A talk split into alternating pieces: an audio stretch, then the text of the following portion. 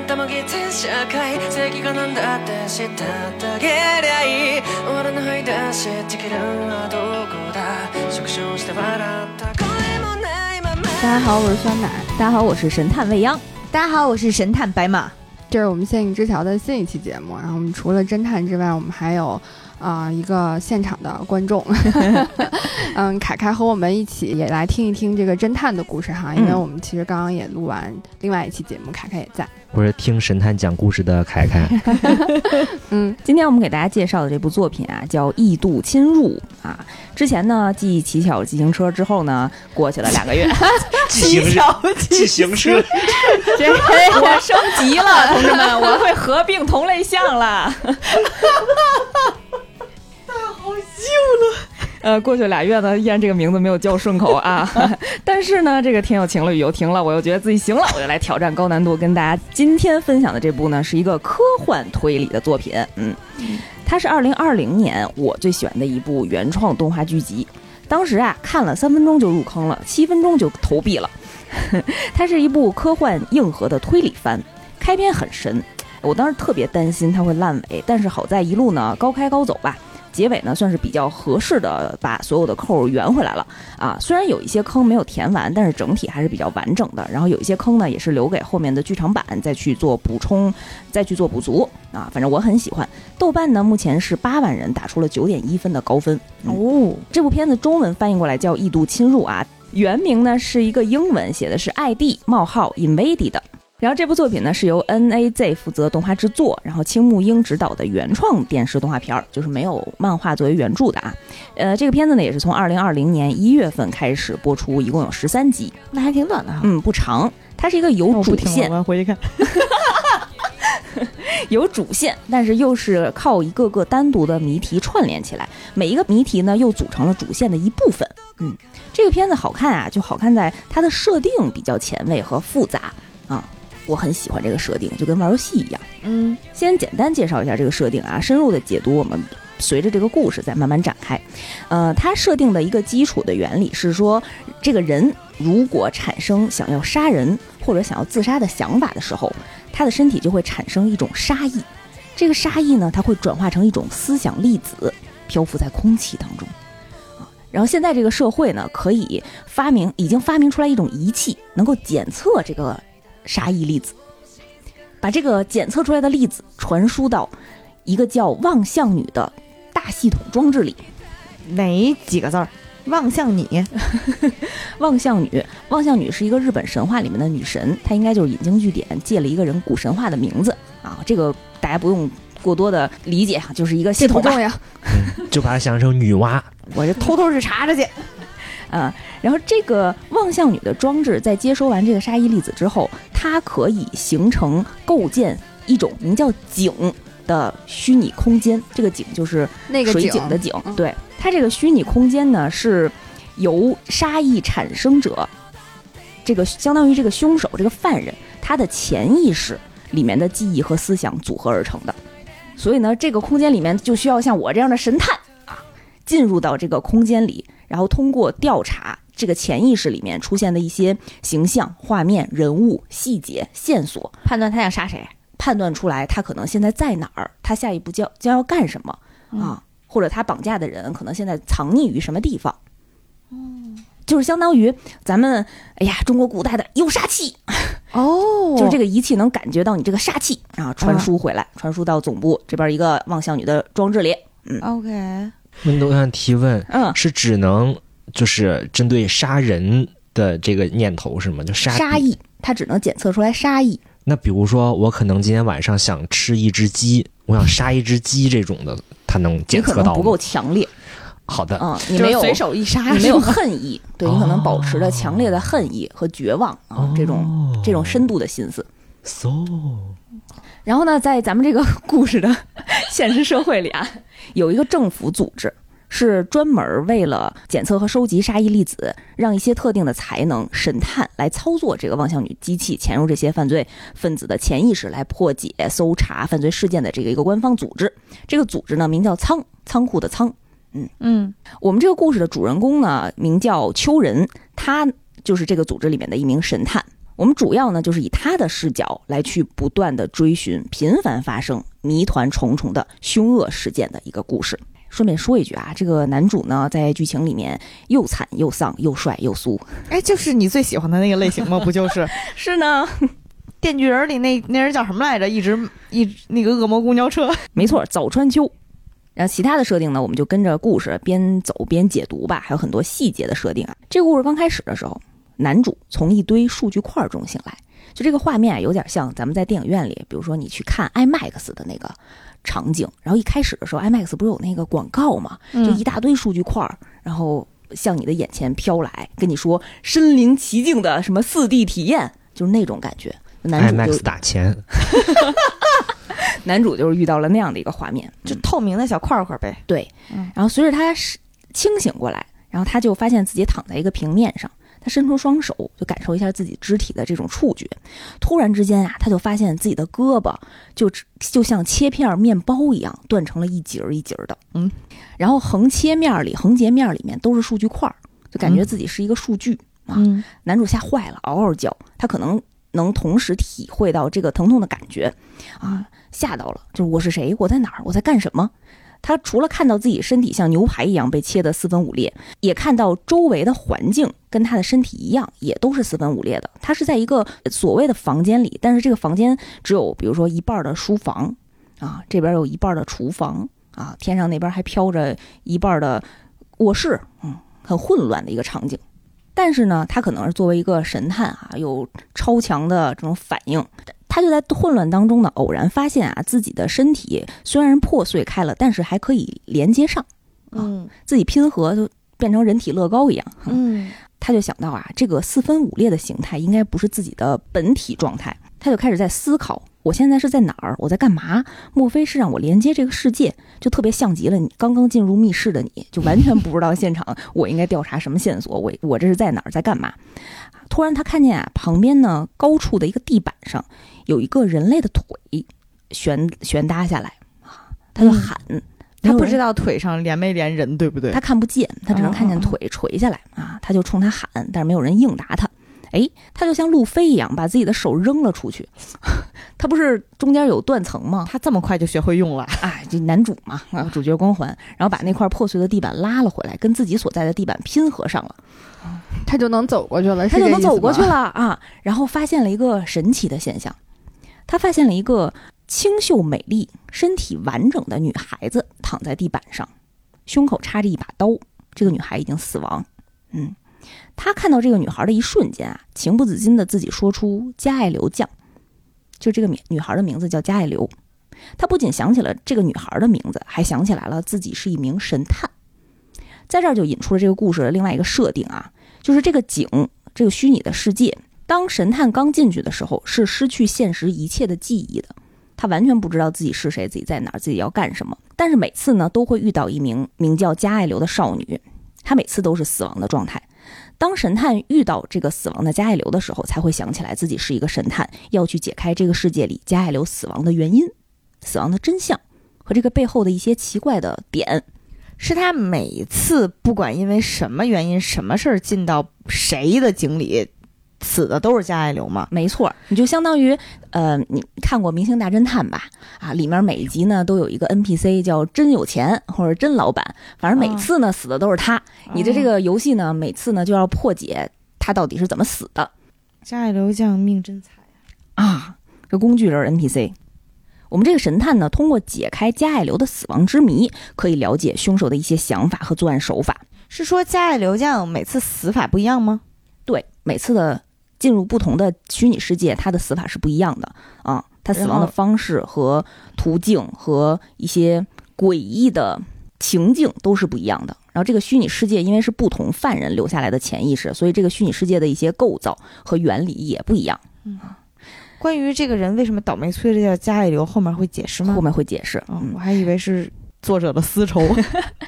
这个仓这个组织啊，其实还有其他的人，就是除了神探以外呢，还有一波人，我们可以管他叫分析师，他们是站在这个虚拟空间之外的现实世界，一个相当于是实验室里，然后目睹着神探进入这个潜意识里面的所有的场景。他相当于通过神探的眼睛看到这个潜意识里面他能看到的、捕捉到的现实的这些虚拟的这些信息。相当于这个神探的眼睛是一监视摄像头啊，这些分析师呢通过他的眼睛去目睹他神探所看到的所有的细节。嗯，那然后呢？分析师会提供情报给给神探吗？不会，分析师跟神探是双向都没有办法交流的啊。神探他主要的目的就是来解决加爱流怎么死的，他跟现实当中这个杀意的拥有者这个犯人犯了什么事儿，他是完全没有关系的。他的目的就是解开当下这个加爱流是怎么死的，发生了什么事儿。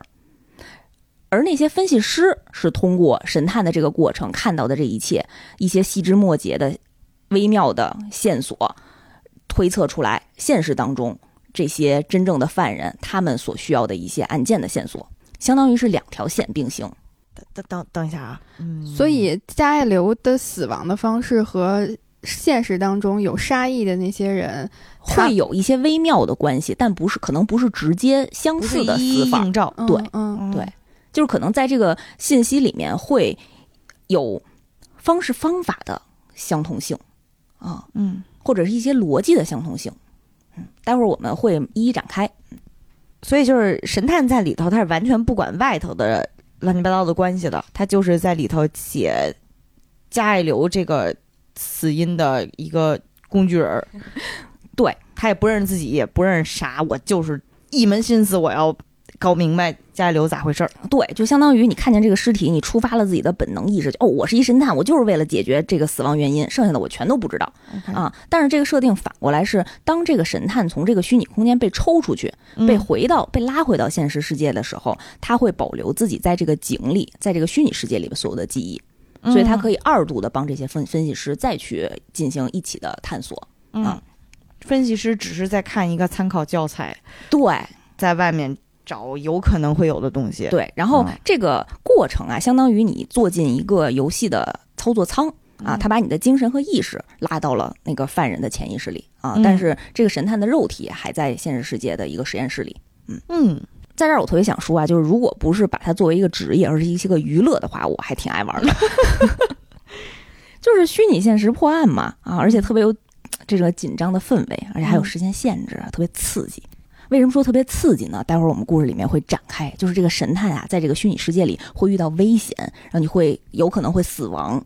嗯，他的死亡并不会对他本身的外界的肉体造成什么直接的影响，但是它相当于他给你精神打击，就会让你非常虚弱和疲惫。你就想，你就就真跟你经历了一次死亡一样，该疼还是疼。而且你出到现实世界以后，你这些记忆和感觉还都会记得。这不就想玩吗？这不就是密室吗？是啊，高端密室嘛，戴头套的。呃，在这儿呢，男主开始解他第一个谜题。嗯，这是一个立体拼图，就相当于刚才我们讲了，就是呃一个三百六十度立体的还原这个屋子老乐高玩家的方式，嗯把它拼接起来。它不是都是破碎的一些场景吗？纸呀，那他试试呗，看看接扣卡扣在哪儿。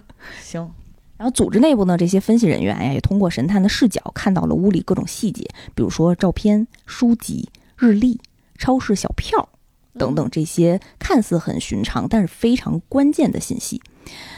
他们要干什么呢？他们要找一个代号叫“开洞”的连环杀人犯，打开他洞穴的开洞，就是分析师们，就这哦哦哦些警呃这些相当于是警察的这种探员吧。嗯这个开洞是怎么回事啊？谜底就在谜面上。他呢，经常给被害者头上去用电锯或者是电钻凿开一个洞。啊，这个开洞啊，嗯，我以为是那个吃饭了开洞的开洞的。你说谜底就在谜面上，我是真没看见这个谜底啊。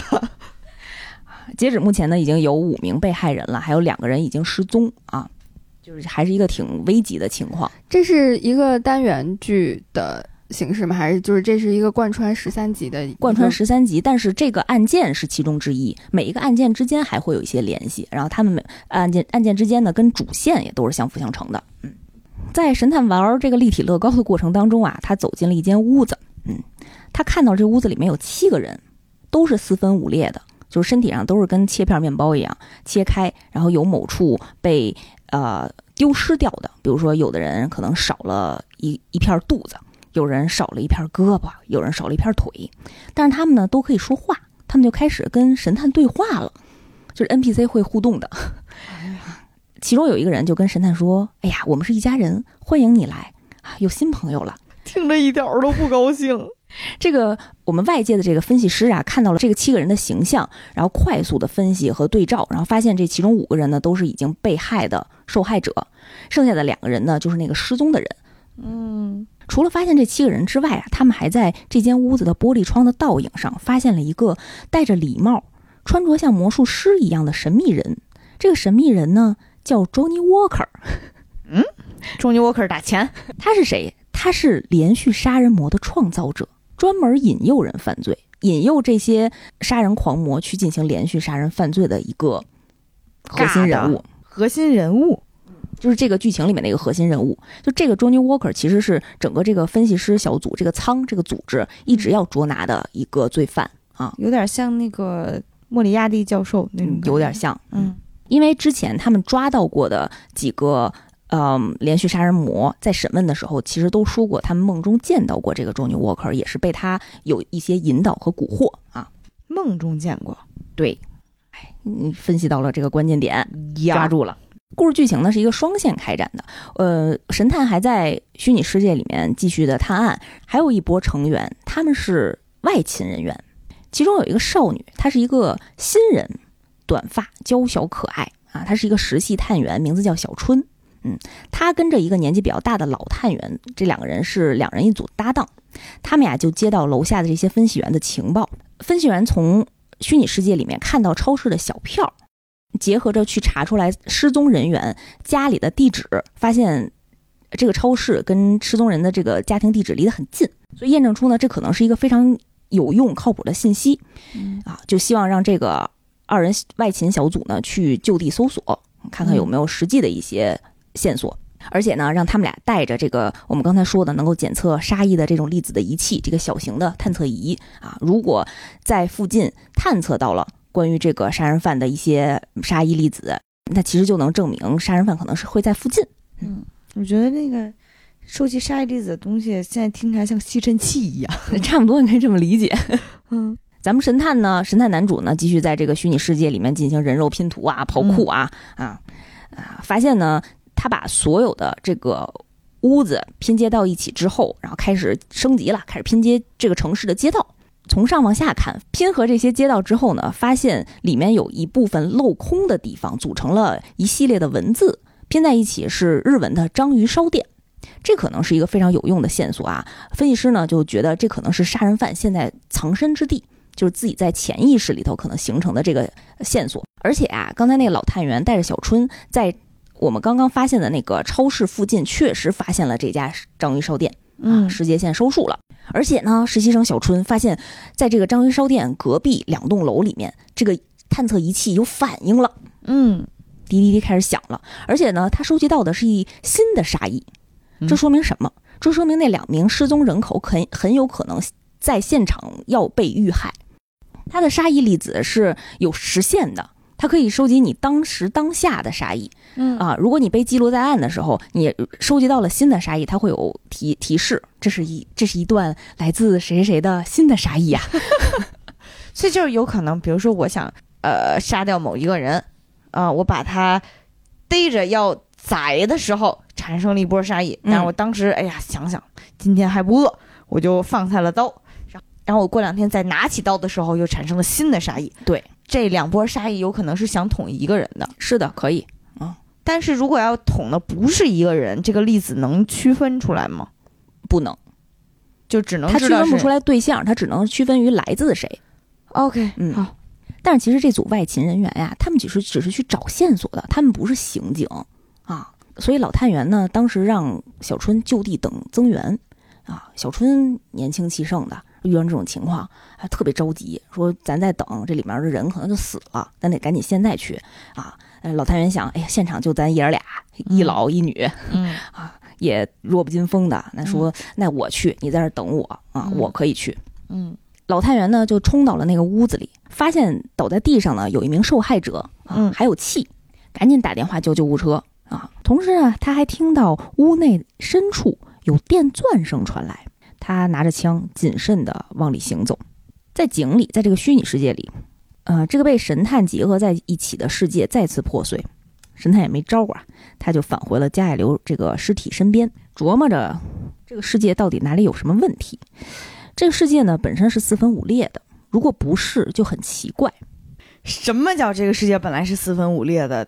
如果不是，就很奇怪。这个这句话是出现在神探脑海里的一个定论，是？是他自己分析的，对，因为他发现自己和别的 NPC 和这个世界上的呃景物啊、房间啊都是四分五裂的。但是你还记不记得最开始的时候，我们介绍加野流的尸体是什么状态？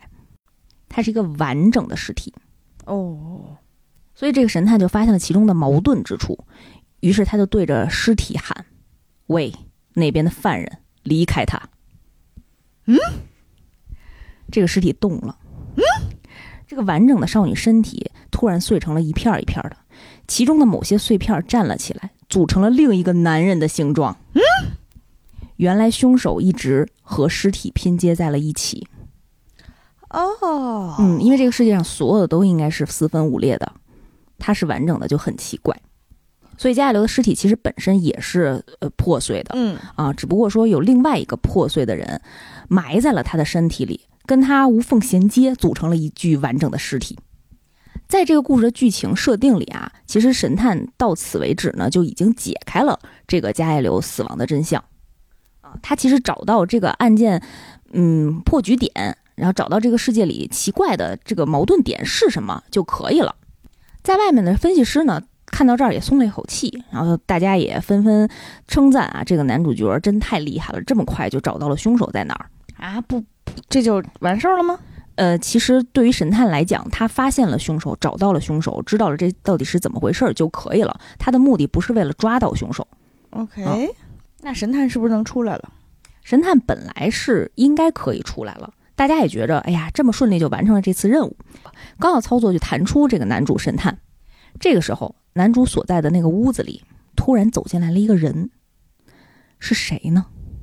在这个虚拟空间的这个屋子里啊，是那个老探员，接近了，是那个少女实习探员小春，她在男主所在的那个虚拟空间井里出现了。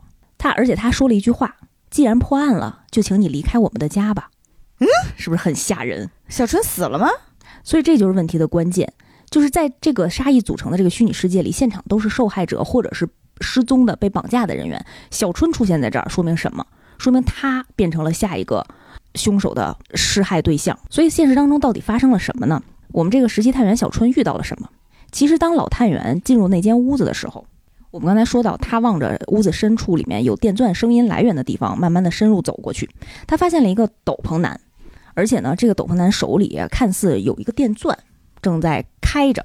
这个斗篷男慢慢的向前踱步，这当时已经有警察前来支援了，所以那些警察呢就拿着枪对着那个斗篷男说：“你千万别再动了，你要再往前，警察我们可就要射击了，嗯，就要开枪了，斗篷能看见脸吗？不能。为什么确定是男的呢？呃，因为从身形来看吧，来身形来判断。哦，所以斗篷下面藏的不是小春哈。但是那个斗篷男还是往还在往前行走，于是警察就开枪了，把他击毙了。嗯，击毙之后，然后过去查看，发现他手上的电钻是绑在手上的。这也太像蝙蝠侠那个剧情了。啊，所以他并不是凶手本人。那凶手在哪儿呢？你们还记不记得当时有一个受害者被医护人员救出去，救上了救护车。当时救护车里的医生看着受害者头上的洞，突然说了一句：“我没有发现出血点，这不是一个新的伤口。”于是受害者一跃而起，手中变出了电钻，杀害了当场的医护人员，而且也绑走了当时在这个救护车旁边的小春，就是他伪装成受害者趴在了地上。高端的猎人往往都是以猎物的形式出现的，对吗？哎呀，咱们这个实习探员小春醒来之后啊，发现自己被绑在床上。嗯，面对他的呢，就是那个代号叫开动的犯人。那个犯人就在跟他对话，他想逼小春来解释你这个仪器到底是什么，因为他发现了小春随身携带的那个收集沙伊粒子的仪器。嗯，就这个仪器是这个世界里的一个秘密武器是吗？嗯，相当于是这个仓组织发明的一种秘密的呃探究沙溢找寻凶手的这么一个仪器啊。这些凶凶手还不知道，OK，所以他就逼问小春这个仪器的原理，然后为什么你能通过这个来找到我？你要不说呢，我就要在你头上开洞。哎，我跟你说，开洞这件事儿特别美妙，我给你展示一下我头上的这个洞啊，它是一个中空的，这个镜头呢就会从它的这个洞的洞口，然后展示到这个洞。就他脑袋上有一个洞，但是他脑仁儿没了，他可能比较偏吧，啊，就不是正中不够间的大呀。洞可能不够不够大，大概有两个手指这么宽，而且吧，它还可以吹转灌汤风，你知道吗？我每天听的这个风声啊，是非常的美妙的，就是他的言论能看出来，这肯定是一个变态杀人狂了。好处就是脑子里进了水会马上出去。还有就是可以把自己挂在墙上，就有个钩儿可以勾过去。太疼了，太疼了。他可能本人也没有想到自己的利用方式有这么多。哎呀，这个小春呢也临危不惧，他让开动离他近一点儿，你过来，你过来，我就告诉，你过来，我告诉你这仪器到底该怎么用。他在开动离他很近，然后冲着他举着电钻的那一瞬间，他干了一件什么事儿？他像鲤鱼打挺一样，一瞬间扬起了头，用自己的头撞向了开动手中的电钻。他为什么要做这件事儿？刚才我们最开始讲到了，那个杀意粒子的检测器能够检测出来杀人和自杀产生的杀意，所以当他自己冲向那个电钻的时候，其实他有一个萌生出来这个自杀的念头。当时那个仪器就捕捉到了小春自杀的杀意粒子，快速的传输到了很远之外的这个仓组的这个望向女这个仪器里。就是以性命去发信号是吗？与此同时，在仓里面的那个实验室里，这个望向女就形成了一个以小春杀意粒子为原型产产生的这个潜意识的井，嗯这个虚拟空间。我们这个男主这工具人又得上线了，刚从上一个井出来，等一下啊，我有个问题，就是上一个井那个尸体和凶手拼成了一个人，其实镜像的是现实当中凶手假扮成了受害人，让受害人披上他的斗篷。对，OK，嗯，他相当于是他跟受害者藏在一起，或者交换身份，或者是隐瞒自己的身份于受害者当中。哎，你提了一个非常好的思路，嗯，所以其实它没有直接的关联，但是能够通过这件事情能够判断出来，嗯，杀杀手潜意识里面想过这样的方式。所以我们的这个舱里呢，收获到了小春的杀意粒子，形成了这个虚拟的井的虚拟世界啊。呃，为了找到小春现在所在地在哪儿，于是我们这个男主呢，这个男主神探工具人又开始行动啦。哎，走着，大家好，咱们又进到了一个新的世界，我又从新手村开始游戏了。我是谁？我在哪儿？我我要干什么？从头来一遍。这个小春的潜意识世界是一个末世，而这个死者加爱流这小姑娘啊，吊在一棵树上。这次是怎么死的呢？她地上有一双鞋，特别像加爱流自己的鞋，鞋上摆着一封遗书，写着这是自杀。遗书这么简单呢、啊？谜底写在谜面上吧。这个不是主要目的啊。这个时候，从这个世界的天顶上从天而降一个巨大的钻井圆柱，直接把男主碾碎了啊！本回合游戏生存时间六十八点二五秒。这块儿其实也让大家知道，在井中其实是很危险的啊，经常会有这种动不动就被弄死了的情节。插播问题啊，井中这种忽然产生的危机和现实中凶手的心理或心态有什么关联吗？会有，因为是凶手的潜意识，但是你没有办法直观的解读出来，你只能推测其中的一些联系。OK，在这儿可以分析一下啊，就是小春她的潜意识世界里是一个末世，是一个荒漠的感觉啊。其实这个人物我们现在还没有展开，她是一个不太受家庭重视的一个小女孩，所以她身边可能比较缺爱，所以她的潜意识世界里头是一个空荡荡的，没有任何人的一个状态嗯，啊。而那个开洞她的潜意识是四分五裂的一个世界。嗯啊，，就相当于她的头部被开了洞，她可能影响到一些大脑那个前叶，呃，嗯有一些破损，她看世界其实都是破碎的，嗯都会有一些微妙的关联。虽然我们男主很快就在这一轮回合当中死亡了，但是我们外界的分析师从钻井上面，钻井的反光处看到了有小春的影像，看到了他被绑在一个工作台上。哎呀，后面就稍微有点玄幻啊。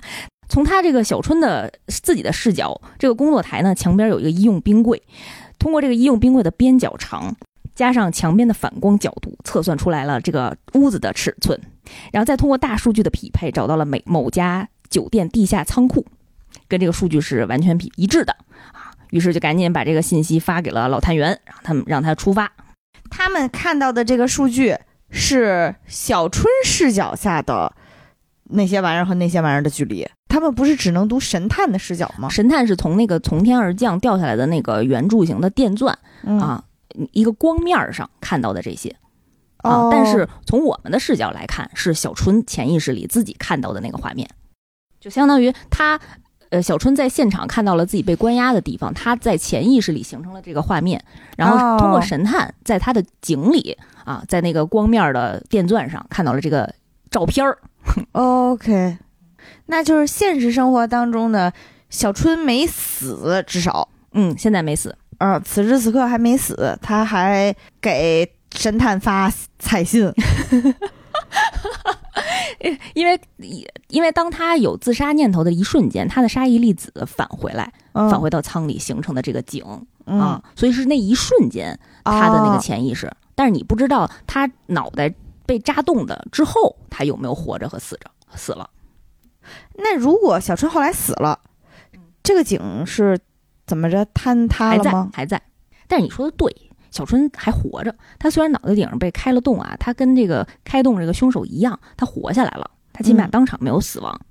然后老探员呢也及时的捕捉到了这些信息，到达了那个酒店的地下仓库，把小春救了出来。这名代号叫开洞的罪犯现场也被抓获了。他在被抓的时候，然后大声的向小春喊：“如果你活下来的话，就来找我吧。”他可能看这个姑娘是个狠人，产生了某种心态上的变化。因为你想啊，他的爱好就是给人开动，然后他甚至不惜给自己开动，所以他对于这个，他觉着小春也是愿意给自己开动的这么一个人啊。哎呀，心理变态者嘛，你不能用正常的逻辑去分析他。经过一轮杀戮之后，他觉得自己和被害人是异父异母的亲兄弟，这种感觉，亲兄妹。亲兄妹。行，小春呢也很快的接受了医院的治疗，活下来了啊，但是脑顶上呢确实有一个洞啊，变成了真脑洞型选手。我真的很想知道，所以人类脑袋顶上开了个洞这件事情，有可能吧，只能说有可能，但是还是会有一定的损伤的。就比如说小春，他的那个伤口啊，确实磨掉了他一小部分的大脑那个前叶啊，嗯叶子的叶啊，我不知道可在生物学上会导致什么结果啊，但是我觉得这孩子吧，可能后面会有一些异常，哪些异常咱往后听。嗯，哎呀，虽然经历了这么多事儿，但是吧，咱们顺利的把这个开洞抓到了。这个舱里的组长，也就是这些分析员，他们的一个 leader 啊，其实呢以前是男主的搭档。于是，在结束了这些调查之后呢，就去下到实验室，这个实验室在地下一层去找男主。这个时候，我们发现啊，其实男主的形象跟他在刚才我们看到井里，看在那个虚拟世界里的形象有些许的不一样。他在现实社会当中呢，是一个颓废大叔样。井里啊是一个特别帅气、神采飞扬的一个神探，气场完全不一样。现实社会里特别颓，但是他们是同一张脸啊，只不过气质不一样。这个组长呢就来慰问男主，觉得哎呀辛苦了，刚才也刚才也经历了，虽然是虚拟的死亡，但是精神上会有很大的冲击。呃，男主也表示没关系，我可以继续。他们也就谈起了刚才营救起来的小春，也表示这小姑娘挺厉害的。说到这儿啊，这个男主就不自觉地开始分析起开动的杀人心理，说的头头是道的，就说他这个变态心理的来源，之后还会怎么样。没说几句呢，这组长就开始出言阻止，阻止的话还挺凶。嗯，组长跟他说：“你是为了协助探案，但是不要再深入了，你不要再去引导人自杀了。”嗯，哎，这块儿就发现男主也是一个有故事的人啊。于是这个时候啊，有很多警员就进入了实验室，给男主戴上了手铐，把他带走了，把他带回了监狱的牢房里。原来啊，男主其实也是一个犯人。当男主回到自己的牢房的时候，我们看到啊，这是一个高级的监狱啊，里面衣食起居这些生活装备都有，有一个落地的全透明的玻璃。透过这个玻璃呢，我们看到男主的这间房间里墙上贴满了照片儿。嗯，这这些照片呢都是谁？是他的妻子和女儿。男主年轻的时候啊，跟一个非常美丽的女子结为了夫妻。嗯，本身有一个呃已经上了初中的非常可爱的女儿。哎呀，简直就像人生赢家一样。这个男主啊，以前也是一个凶案的刑警，工作非常忙，很少有时间陪家人。某一天，他回到家中，发现家里到处都是血，嗯，涂满了墙壁。自己的女儿惨死在家中，而且几乎所有的骨头都被打碎了，内脏也全都破开了，而且有半块脑子露在头骨外面，非常惨烈的一个现状。自己的妻子也因为呃女儿被残忍的杀害，没过多久自杀了。经过这件事以后啊，男主就经常做噩梦，他在梦里有点区分不出来现实和虚拟世界。他经常梦见自己在井当中拼命要救井里的加爱流，但是每次都救不了，每次看的都是加爱流死亡的样子，而加爱流的样子呢，也跟自己的女儿的样子重合起来。加爱流用女儿的声音对他说：“既然探案是毫无价值的，那你为何不在我们死前陪在我们身边呢？”啊，就是这个相当于变成男主心里的一个结。嗯但是到底是怎么回事呢？咱们往后讲啊。回到现实当中，这天呀、又发生了一起案件，某一处大楼发生爆炸。这个犯人呢，代号名叫焰火师。我们一行警探呢，在现场，在这个爆炸现场啊，收集到了犯人的杀意粒子。于是我们这个男主神探又出动了。这个井进去之后啊，神探发现大家站在一个巨大的圆柱形的建筑塔楼的顶层。这个塔楼顶层呢，一圈儿有一个半人高的围墙，围墙在外面，四周都是瀑布，你看不见瀑布那一侧到底是什么。这塔楼顶上有很多很多的人，大家刚开始呢都不知道自己在哪儿，在干什么。突然从瀑布另一侧，有人向塔顶的人射击，不知道从哪里开始的狙击，啊，在塔顶上很多人就被爆头。这块儿呢就体现出来这个纵火犯他的潜意识里面这种无差别杀人的动机。嗯然后很多人呢就开始慌乱的在塔顶上乱跑，有一部分人呢就躲在了那个半人高的那个墙壁之后，但是呢也被爆头了。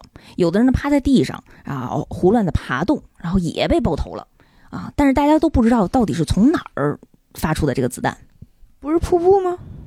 但是瀑布之后的哪儿啊，你得定位到具体的位置嘛。呃，男主也发现加爱流呢是躺在这个圆柱形塔顶的正中间，他的腹部中枪死掉的。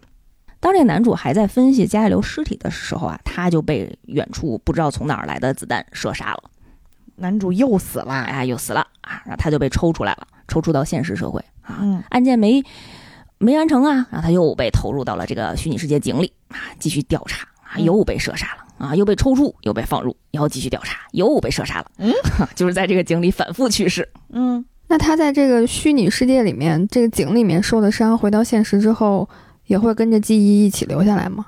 肉体的伤害不会，但是精神的意识是保留的啊，嗯嗯，相当于是一个精神的损害啊，就这么反反复复的去世啊。但是男主呢，他其实他的目的不是为了活下来啊，也是不是为了送死，他其实是为了探案的，所以没办法，他还是要不同不停的进去。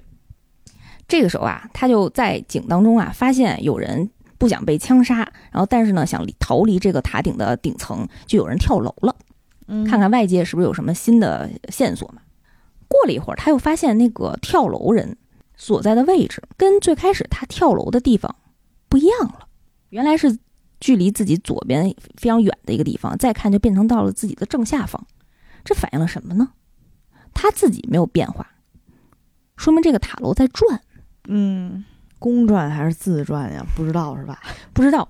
但是这时候啊，他发现了在他们楼顶上的一个人，他靠近墙壁，在以一个顺时针的方式一直在爬，一直没有死。他边爬呢，也边向旁边的人喊：“哎呀，我们一定不要按照既定的路线，咱们一定要呃无规律的到处乱跑，这样犯人就可能就不会抓到我们，不会被打死了。”但是他却按照顺时针的方式一直在爬，这个人想自己活下来，对他发现了别人都是错误的方他。发现了一个规律，然后他告诉别人错的，他自己就可以活下来。没错，于是男主也发现了这个关键性的问题啊，因为如果你这个这个这个塔在一有一定的规律下运转动啊，我们不是说了吗？它有一个半人高的墙啊，它跟着那个转动的频率啊，在以一个同样的步调然后再往前爬，所以它永远在挡凶手看不见它。对。在跟凶手之间有一个墙壁挡着的视线，嗯，嗯，所以他永远不在自己的那个射击的范围内。这又意味着什么呢？这意味着男主找到了问题的关键，其实这个局就已经破了！啊。然后在外界的分析师呢，也通过对比调查，发现现场的这些路人呀，在自己的大数据库里头，并没有发现对照的真实人类，但是发现呢，他们的五官进行排列组合之后啊，是原始是有人类的雏形的，就相当于他们的五官是被重新排列过的。还原之后发现呀，这个塔顶上其中有七十四个人都是军人。这些军人呢是四年前在中东地区发生的一起恐怖爆炸袭击的被害人，嗯剩下的一个人，哈哈，那个按照规律爬的那个人，那可能就是焰火师凶手本人了。在潜意识里发现这件事情意味着什么？意味着这个焰火师很可能在爆炸现场。嗯我们不讲究这些细节啊，根据在地上爬的这个人的面部识别对照啊，分析师发现了这个人的一个真实身份，于是就把这个信息发给了外勤的老探员。老探员呢，也在爆炸现场逮捕了装扮成记者去现场拍照的这个犯罪验火师。哦，根据对他的审讯呢，发现他其实是四年前那个爆炸案的战地记者嗯啊。他在现场看到了那些爆炸的画面，然后又激发了自己心里的变态欲望。嗯啊，他觉得那个爆炸的画面简直像世界上最美丽的图画，于是就要在现实社会复刻这个画面。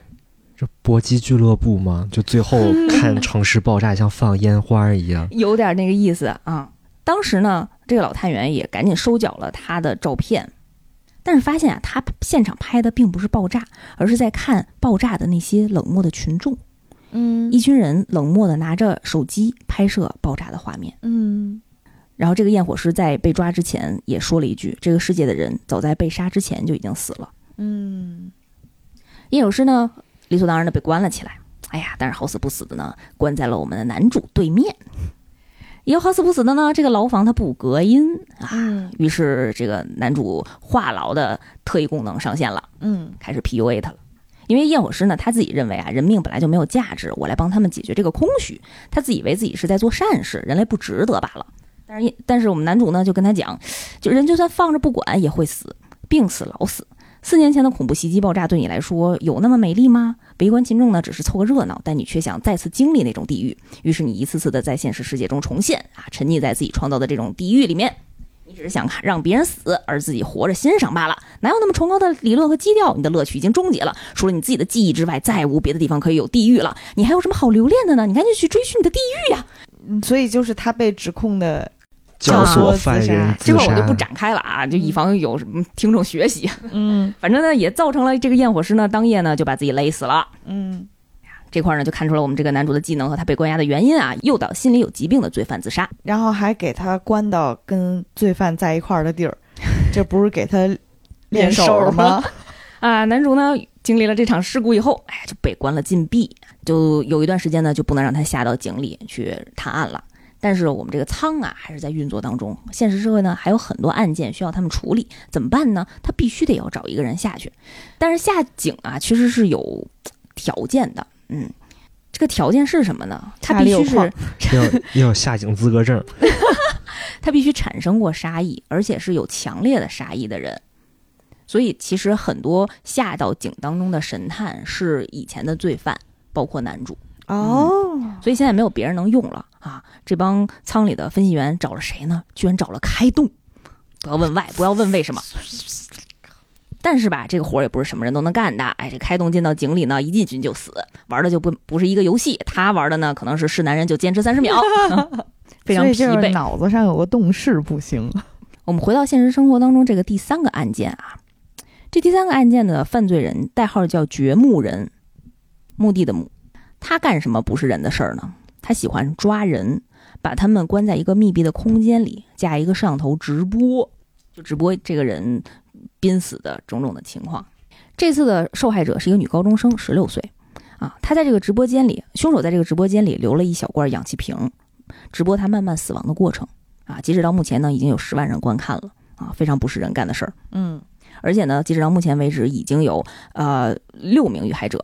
这么长时间都没逮着他呢。哎，为什么呢？就是因为我们这些警察在之前的这些犯罪现场、绑架现场没有收集到过杀意粒子，因为可能是绑架，所以没有即刻的杀意。但是好在在这一次，就这个女高中生被绑架的现场，他们居然收集到了粒子。那就是女高中生想自杀是吗？嗯，不是，就是收集到了这个犯罪者的粒子，但是判嗯没判断出来这个粒子来自来源是谁，嗯哎呀，没有办法，因为现在是一个什么情况？面临的这是这个受害者正在濒临死亡的过程，就没时间给开动练手了、啊，没有这个从新手村出来的这个过程了，赶紧让咱们老派的厉害的男大男主上线吧。虽然他在禁闭，然后又派到了井中，男主在这个井里发现了一具面部被烧焦的、面目全非的加爱流。但是这个房间里面没有火，除了这间没有火的房间，它周围的房间满满的全都是爆炸的火焰。这男主发现呢，自己所在楼对面窗户边上有这个十六岁的受害者这个女孩儿，于是这个男主就想过去救她。他们这两栋楼呢，中间大概隔了二十多米吧，然后因又因为这个爆炸正在一环一环的爆破，所以他虽然在这个两栋楼当中在跑酷吧，但是这个过程呢，几乎死了五百多次啊。嗯，现实生活当中呢，其实就是这男主两天两夜没吃没睡，嗯，补充了一些营养物质，甚至在仪器上尿裤子了。哎呀，但是确实，啊、争分夺秒，要赶紧救人啊！依然这个过程还在继续，受害者还在坚持，他自己也要坚持，所以整个这一段画面还挺好看的，就像古墓丽影一样。男主在跑酷之后，终于到了对面，握住了那个十六岁高中生小女孩的手，问她没事儿吧？她说没事儿。这个时候，他突然意识到了一个问题：当时他所在的那间房间有加爱流尸体的那间房间里没有火，但是加爱流的尸体显示出来他是被烧死的，所以他并不是因为这场火灾爆炸死的。犯人有什么心思呢？再加上为什么前面六次都没有收集到沙伊粒子，但是这一次收集到了？就他这次是真的想杀这个被害人呗？但是前六个都死了，前六个都死了，对吧？对他每一次都想杀，然后他只有这次有杀意，只有这次捕捉到了沙伊粒子。所以他是模仿别人杀人是吗？他有一个样本，对，他是模仿犯罪，也就是他想把这一次的死亡的案件让大家造成是掘墓人干的这件事儿，所以他模仿了他掘墓人那个杀人的这些套路和形式。你们听到的只是酸奶说了一句话，但实际上前面有十分钟未央在引导我们。你倒是想啊！别放弃呀、马上就推理出来了。你现在是在井里，你是神探。那所以就是神探所在的这个井，并不是那个掘墓人的井，而是这次模仿犯的井。对哦，啊，所以为什么这只有这次呃收集到了沙溢粒子？因为前六次跟这个人不一样，人家前六次藏的好，就是没找着。是这个人，呃，在实行这一次绑架案件的时候，他不小心遗留下了这个沙伊粒子。嗯，我我我提一个问题啊，男主这五百多次，他是每一次又回到那个井里的之后，他是从他上一次死那个点儿开始吗？还是说他是从头开始，但是他记得他上次是在哪个点儿死的，然后就能在这块儿注意一点儿，然后能避开那个点呢？还是怎么着他？啥都不知道，他完全回到了新手村，从零开始。他们，而且他没有任何的思想记忆。就必须得从看见尸体哦，想起来我要做任务。没错，嗯，呃，这块儿可以补充一下，就是，嗯，我我自行推理吧，就是为什么男主他一次会比一次进步一点点，然后最终五百多次之后达成了这个破案，是因为他可能没有思想记忆，但是他潜意识里头和自己的肌肉记忆里头确实有一些 buff 吧，就是一走到这儿，DNA 就动了，我该 低头躲一下了，是吗？对很艰难。他要是记得，可能五次就过关了。那这次的犯罪人是谁？我们的男主在潜意识这个井里啊，其实通过跟他在井里遇到这个十六岁的女高中生的交流，他发现了这个犯人啊。他们发现，在另一个隔壁的楼里，有一个男子正在往这边看。这个人是谁？这个人是这个女孩的邻居。之前呀，这个邻居在杀害自己全家的时候啊，好像是被这个女孩目睹到了，就是很多年前。哦对，所以他其实一直对这个女孩怀恨在心啊，但是一直没有找到合适的方法下手、嗯啊。然后因为这一次呢，模仿掘墓人啊，嗯然后想通过这件事儿把这个整个锅甩到掘墓人身上。嗯然后因为在井里发现了这个人的长相，我们分析员呢也把这个信息从大数据库里捕捉，呃，对应到了真实的人身上。然后老探员和小春呢就去到现场去抓他们，在地地下室发现了啊、被关起来的这个女孩但是是非常可惜的是，这个女孩早就已经死亡了。嗯这个直播其实是一个录播。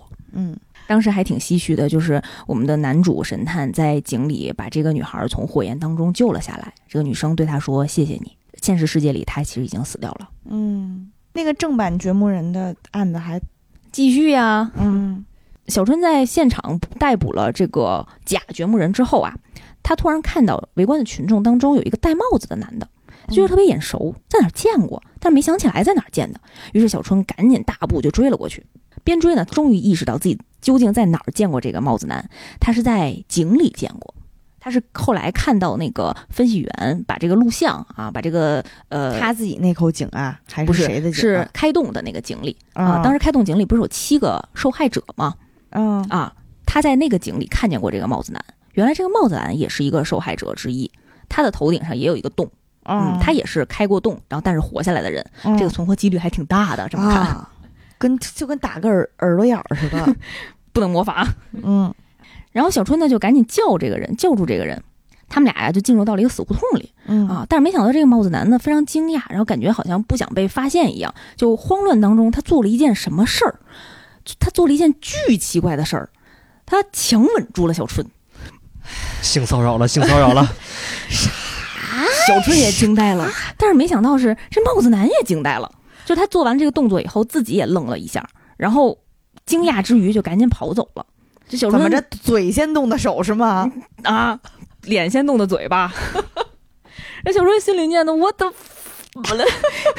这这这怎怎么回事呢？这没办法呀，赶紧回去跟老探员就是不拔枪不知道我是警察是怎么着？是，就哎呀，就跟老团员呢，就开车在回警局的路上，路上呢就跟他开始分析啊，就路上思考、分析、思考这件事儿。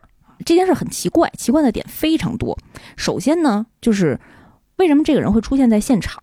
为什么他看到小春之后会跑？这会儿我再引导一下大家，什么人会去到犯罪现场，且看到了跟警察相关的人以后会赶紧跑掉？犯人哎，格兰芬多加十分。终于加上了。这有一个很常规的心理动机啊，就是经常是，嗯，犯人在行凶之后，经常会回到犯罪现场啊，去看一下现场的情况。就看一看自己的杰作是吗？一方面是这个，一方面呢，他是发现有人模仿他，所以他可能也想看看到底是怎么回事儿啊。我们精简一下推理过程啊，直接说结论。所以，嗯，小春呢就有理由怀疑，当时那个帽子男可能会是掘墓人，或者是他跟他相关的一些同伙。这时候，小春突然意识到了一个很核心、很关键的问题：他为什么会亲他？他就联想到，为什么咱们之前每次都收集不到犯人的沙溢粒子呢？我亲死你是吗？他是他是都喜欢上了那些个哎，有受害这个人了思路吗，？但是他其实并不是主观意愿上的喜欢。我提示一下，刚才那个帽子男头上开洞了。我们最开始讲到，头上开洞的人，他可能对自己的叶是吧？对自己的思维和意识会有一些影响。哦，所以他在杀这个人的时候，他脑子里面就是传递出来的不是说杀意，而是一个喜欢的感觉，是对吗？对他自己，还真是我亲死你啊！当他意识到自己冲动想杀人的时候，他可能脑内已经分不清楚来自己想表达的是杀意还是爱意，所以这个他这个头脑当中这两个感觉就错乱了。所以在当时那个情况，那个呃，假设是凶手的那个帽子男发现了这个探员小春，所以他冲动下，因为比自己已经被逼到一个死胡同了嘛，他冲动下想要灭口的话，然后他这个潜意识呢又进行了一些错误的举动，所以就对他实行了强吻。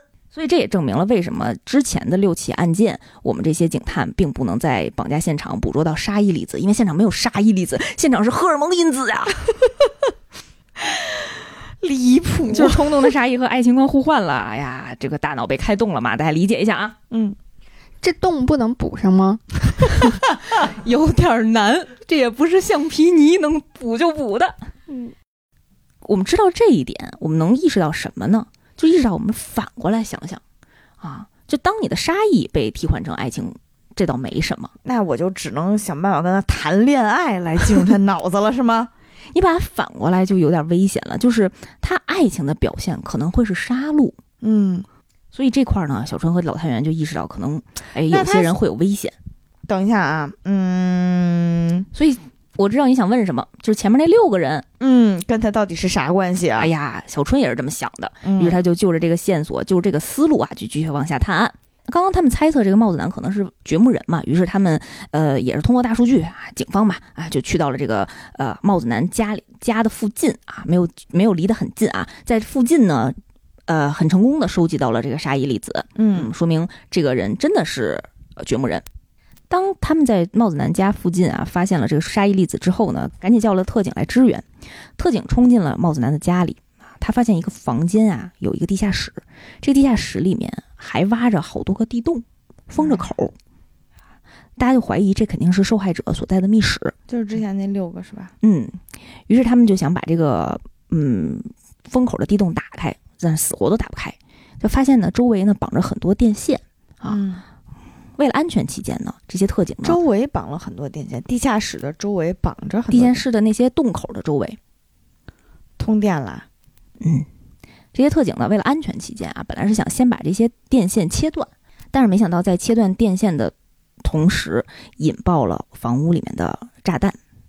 嗯啊，其实就是这个帽子男呢，他的这个沙溢粒子来源就是，呃，他在这个房间里埋伏了一个陷阱啊，特意把这些警察人员引诱过去的。嗯这告诉我们，对每一份杀意都不要掉以轻心。嗯，男主呢又接单干活了啊，赶紧进入到通过帽子男杀意形成的这个井当中啊。具体的案件我们不就不展开了，但是他在这个井当中发现了帽子男和他高中同学的一个合影照片儿。于是我们这些分析师赶紧把这个照片的信息呢发给了呃老探员和小春，让他们一一去进行调查。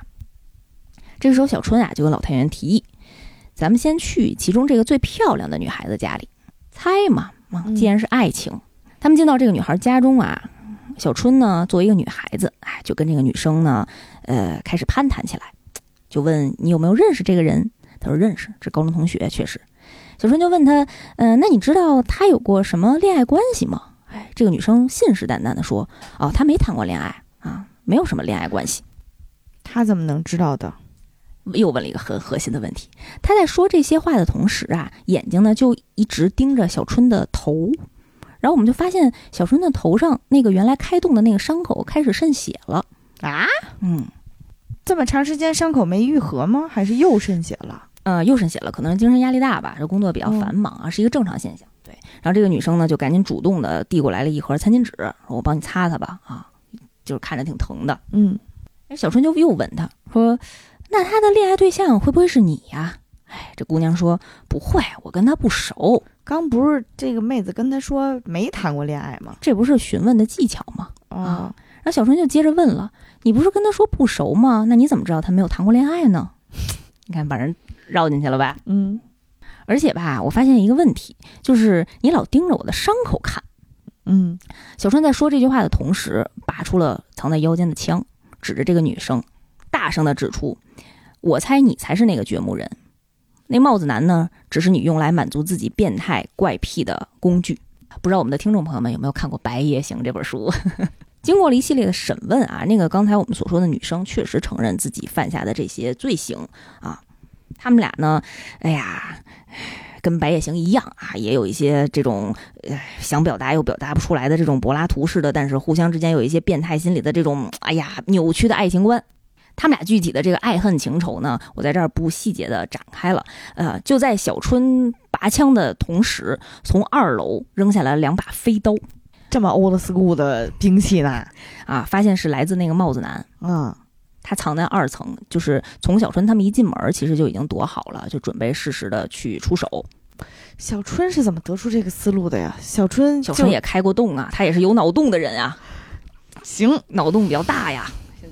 行，然后帽子男，呢赶紧从二层跳了下来，就跟现场的老探员和小春进行搏斗。但是毕竟是二对一，他是一个不利的状状况。在这个搏斗过程当中呢，小春在正常防守的情况下，然后呃把这个帽子帽子男就捅死了啊，也算是顺利的完成了这个案件。这个案件结束之后啊，老探员呢就把小春推荐给了这个警察局的局长，让他去担任神探的角色，就可以下到井里啊，进入到虚拟世界了。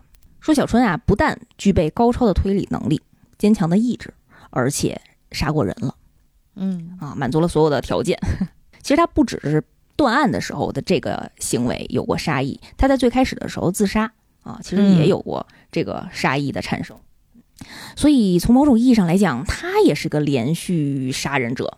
狠人，嗯，狠人小春，嗯，这个名字不够狠，换一个。在这些单元剧的案件过程当中啊，其实我们的分析师也没少干活啊。他们分析到，刚才我们最初说的那个 Johnny Walker，已经在这六个人、六个连续杀人犯的井里面出现过了，都是以一个戴帽子、戴拐杖，像魔术师一样的形态出现的。他究竟是什么人？嗯，他为什么要打扮成这样？他是有变装癖，他还是能操纵大家的意识？我要提问，嗯。Johnny Walker 这个人出现过吗？在他的本体在这个作品里，目前，没有，他只出现在犯人的井里。嗯、他的真实身份在这个作品里，在刚才的故事里出现过吗？那我不能说呀。但是刚才我们有犯人啊，其实说出来过一个核心关键，就是他们在梦里见过。我们一直讨论的这个井，这个潜意识，其实跟梦境有点相似。所以这些分析师呢，有一个大胆的猜测，就是会不会这个 Johnny Walker 也有一个类似于这种望向女的仪器，它可以潜入到这些嗯犯罪人的梦境里或者潜意识里头，对他进行蛊惑和教唆。但是据他们所知呢，这个呃世界上目前为止仅有这么一台望向女的仪器啊，虽然有好几个操作操作舱啊，但是这个收集粒子的这个仪器只有一个，那嗯难道说会是我们的内部人员吗？嗯有这么一个大胆的推测思路啊，而且啊。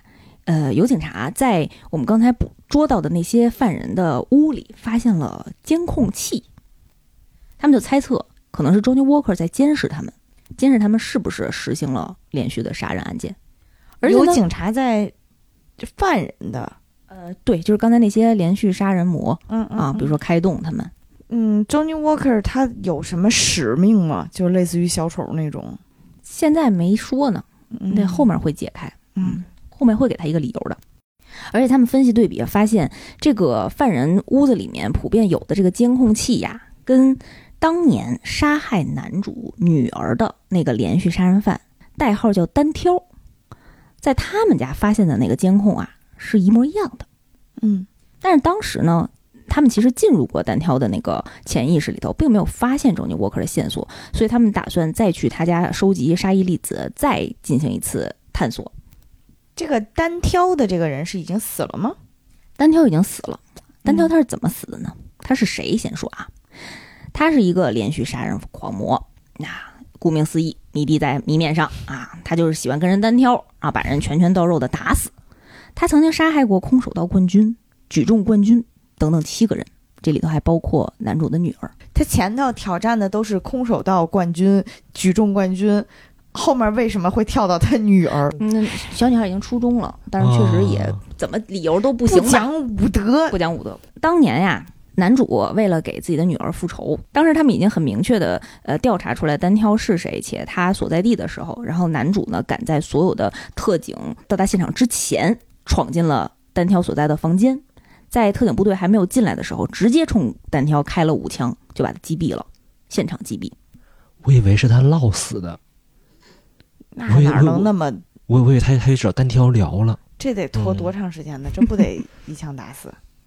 所以呢，在单挑的家里啊，呃，有一部分男主的杀意，嗯嗯，这留我们先留一个线索在这儿啊。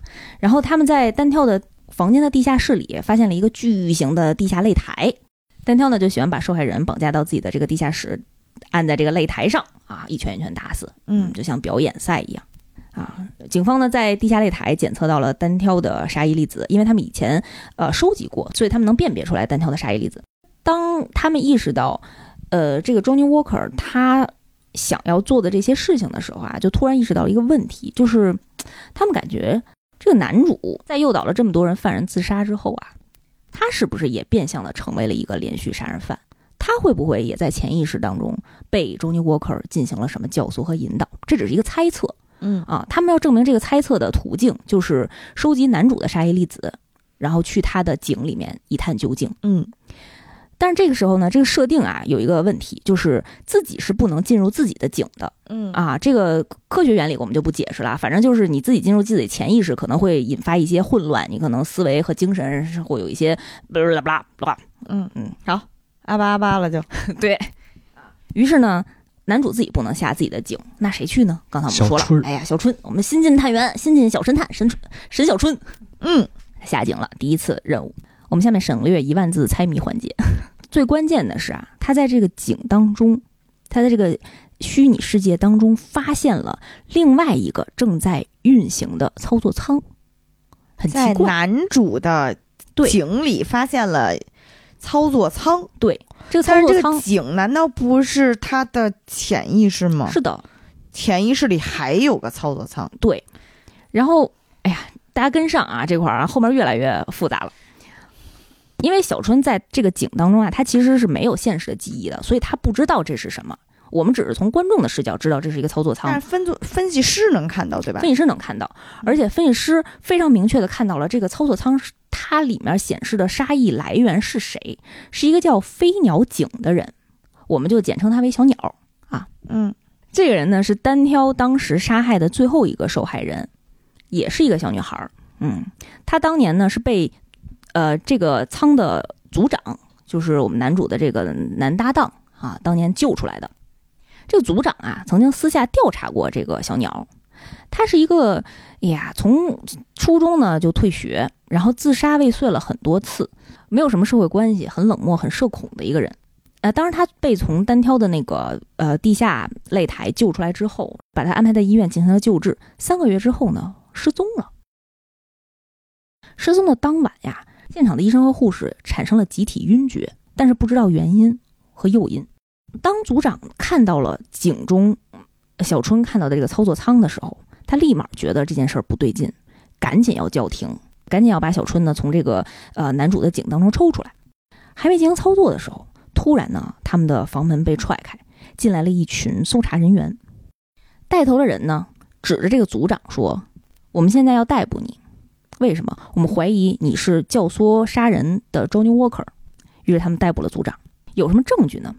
这些搜查员呀、说，在组长的呃家里的电脑里发现了跟我们调查出来那些呃连续杀人犯家里的监控摄像头一致的登录信号，就是发现从他们家多次登录看去看这个监控，嗯，而且在组长家里啊，嗨，发现了非常明显的证据，就是发现了 Johnny Walker 的那个嗯拐杖和那个那套像魔术师一样的装备，还发现了什么？服还留家里。啊，你说呢？这不是嗯、有点明显是吧？嗯，还发现什么呢？发现了在组长家里院子当中埋了一具尸体，现在已经是白骨了。嗯，这个尸体是谁？这个尸体是这个望向女系统的开发者，是一个科学家。是为了让这个系统不再被复制吗？不知道啊，也有可能是让逼他再给自己做一台，然后杀了他灭口。不知道啊。我觉得我第二个猜想一定对。不管怎么样呢，嗯、现场的这些调查人员就把组长强行带走了。嗯，但是啊，别忘了小春还在井里呢，而且还在一个非常危险的情况下。当他们这些探员进来抓组长的时候，小春一个箭步就坐在了那个井里面的那个操作舱，进入了井中井。当他进入井中井的时候，他已经不能从现实层面的那个分析师那个维度把他抽出来了。啊，因为相当于得有人从井里把他从那个井中井里抽出来，他们才能再被抽出来。那我有个问题啊，他要在井中井里死了，他会弹回哪儿啊？他会弹回井里，那等他死呗，趁他死赶紧把他抽出来。那他要是不死呢？嗯，那他当时为什么选择坐在那儿？就是看这玩意儿眼熟，想坐一下是吗？因为他没有意识啊。他作为自己，他作为一个神探，你想想，你是一个神探，你看到这么一个奇怪的东西，你不得坐上去试试？他其实也是为了找寻尸体的一些线索，所以才做进去的。嗯嗯好多人都说这部动画是《盗梦空间》加源代码加致命 ID 等等的一系列的一个合体。嗯继续啊，小春呢现在已经进入井中井，抽不出来了。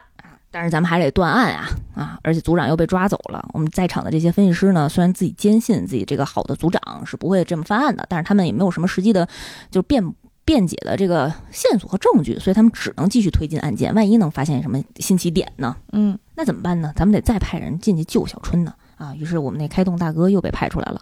哎呀，这个大哥一直在练兵，从来没使上劲儿啊。开动呢就进入到了男主的井里，啊、想去把小春弄出来啊，但是他死了一万次吧，都走不到，还没有走到小春的那个井中井那个 操作舱的位置。嗯老头环啊，这是。我们那老局长，就整个这个仓体系的一个最大的那个呃管理者，那老局长啊，就开始提一个建议：咱们如果直线作战不行，咱们可以使用迂回战术。咱们能不能找一找别的入口来进入这个小鸟的潜意识、它的井当中？而且我们刚刚提到啊，我们这个仓的组长曾经调查过小鸟他的身份背景，所以是不是在组长的潜意识里面跟这个小鸟有一些关联？那如果我们进入组长的井里，是不是可能能够发现，嗯，操作舱嗯发现这个小鸟的线索啊？也是大胆推测嘛，这剧情就全靠推测。哎，于是呢，他们就想去收集组长的沙溢粒子。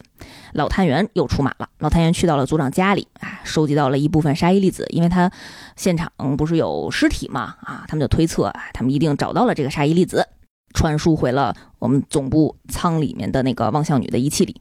因为是组长的沙溢粒子啊，所以这时候男主再去就没关系了啊，不是自己的啊。呃，这回呢，为了双保险，他派他们派了男主和开动一起去，两个神探。他们俩呀、进到舱以后，就跟没头脑和不高兴一样嗯 啊。一个是属于完全解不开谜题，还给嗯对方添堵啊，就是开动。然后男主呢，就是属于一一直板着脸，然后哎心里也不太高兴，一直在非常兢兢业业的探案。他们这个井啊，是一片荒漠，在里面走了很久啊，又渴又饿的。终于，他们看到了一个呃沼泽地，在里面呢，看到了一个已经死了的人，但是看不清脸，是一具尸体。这个时候，他们突然发现，在这具尸体旁边啊，有一个操作舱。哎，果不其然，真刚才还说操作舱。全世界就一个呢，现在每人头里人均一个。那这不是潜意识里面？我现在告诉你了，你今天晚上回家做梦，你梦里也有操作舱。行，反正也不是食物。呃，这个操作舱里放的是谁的沙溢粒子呢？果不其然是小鸟的。哎，这个男主本着自己是一个神探的意识啊，也坐在了这个操作舱里。嗯，还跟这自己这个打引号的队友开动说：“你十分钟之后把我抽出来。嗯”因为他们看到了有一个操作面板写着投入和抽出啊，嗯，我现在摁投入就是进去，你一会儿摁抽出就行了。小鸟是谁来着？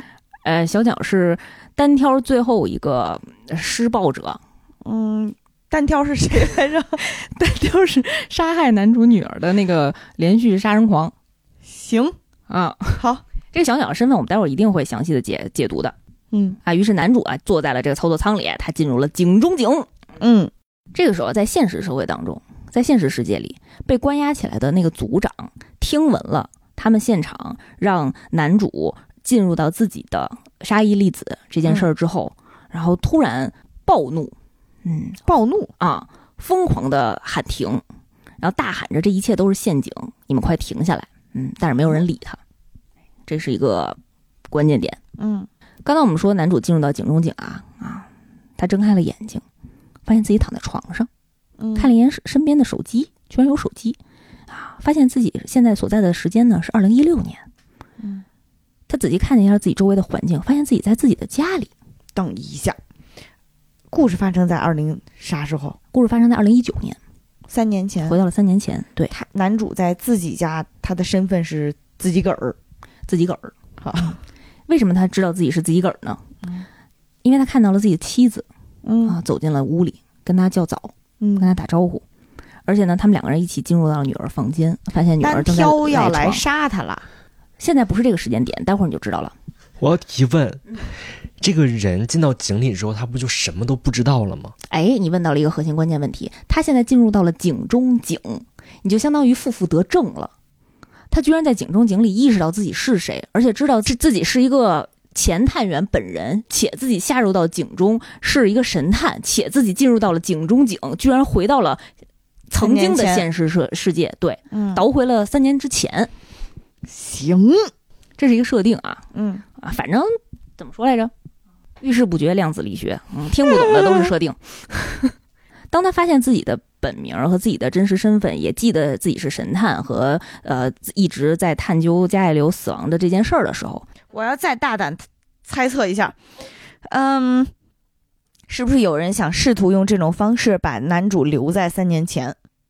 哎，我现在不说对和错，反正这是一个很微妙的问题。那先给格兰芬多加五十分。他意识到这些事情之后，他突然又意识到自己一个问题，就是他进来之前跟开动说了什么。他让他十分钟之后把自己抽出去嗯啊。于是他现在可能只有八分钟的时间了，他用两分钟时间要适应自己自己现在的状况。于是他赶紧扑了过去，就是抱住了自己的妻子和自己的女儿。嗯时间就这样缓慢的度过了八分钟，嗯然后发现这一切都没变，自己还在这个世界里，他没有被抽出去。嗯啊，然后他妻子和女儿呢也非常纳闷儿，说你怎么了？你今天早上好像就感觉神志不清，有点莫名其妙的。哎，别说这个男主呢，真的是非常理智，非常冷静。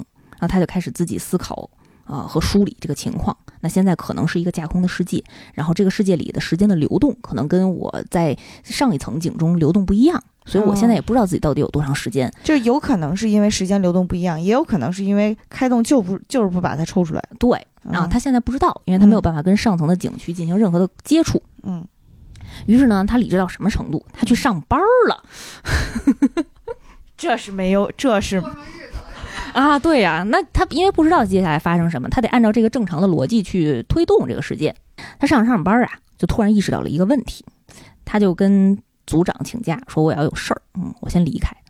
组长就这个觉得他，组长，这组长就是现实社会那个组长，他身边的一切人物都是原先的人物，只不过那这个时间都是发生在二零一六年。那那这个组长并不具备外头那组长的意识，对吧？对他们现在这个世界里，所有人的意识都是二零一六年的意识。但但其实这个二零一六一六年还是一个潜意识的一个虚拟的世界，不是他真实的穿越回到了那个真实的二零一六年，对吗？不知道呀，你是一个观众，现在，嗯，你不能，你不能问还没有演到的事情。啊，呃，他跟组长请完假呀，但是组长发现他状态不太对，然后于是就偷摸的跟着他，跟在他后面，发现他去哪儿了呀？他去单挑的家里了，在另外一个真实世界杀害自己女儿的单挑的家里，他想干什么？他想提前阻止这一切。呃，男主呢就去到了单挑家里。男主进门以后呢，把枪扔了，就跟他说：“我要跟你一 v 一单挑，你不是喜欢拳拳到肉把人打死吗？”哎呀，这个单挑虽然很纳闷儿啊，但是哎，送上来的这个免费沙袋我也不能不用啊。哎呀，这个男主真的就跟像沙袋一样，就是被单挑单方面的狂虐。男主这么菜呢？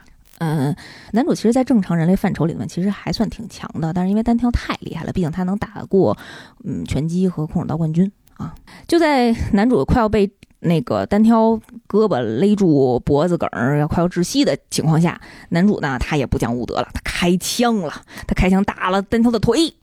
你早开枪，你还跟他打个什么劲儿哎呀啊，？这块儿他可能就是在被虐当中的一种复仇吧，就是他其实心态是想感受一下女儿临死间哦遇到的那些痛苦啊嗯，但是他又不能让自己被打死，所以他呃用枪打了呃单挑的这个大腿之后呢，他又继续被单挑虐，被单挑打，然后他又开枪了，打中了单挑的腹部，嗯，但是单挑的哎呀战斗意识真是太强了，体力也特别好，他又继续的狂虐狂打男主。在这个反复的过程当中啊，终于体力不支，被男主打死了。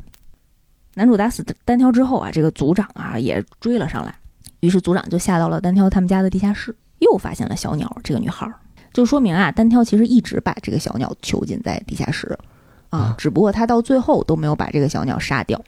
而且呢，这个小鸟在被组长救之前，然后在昏迷之际啊，说了一句：“请让我去死吧。”留下了这么一句话，他就晕过去了。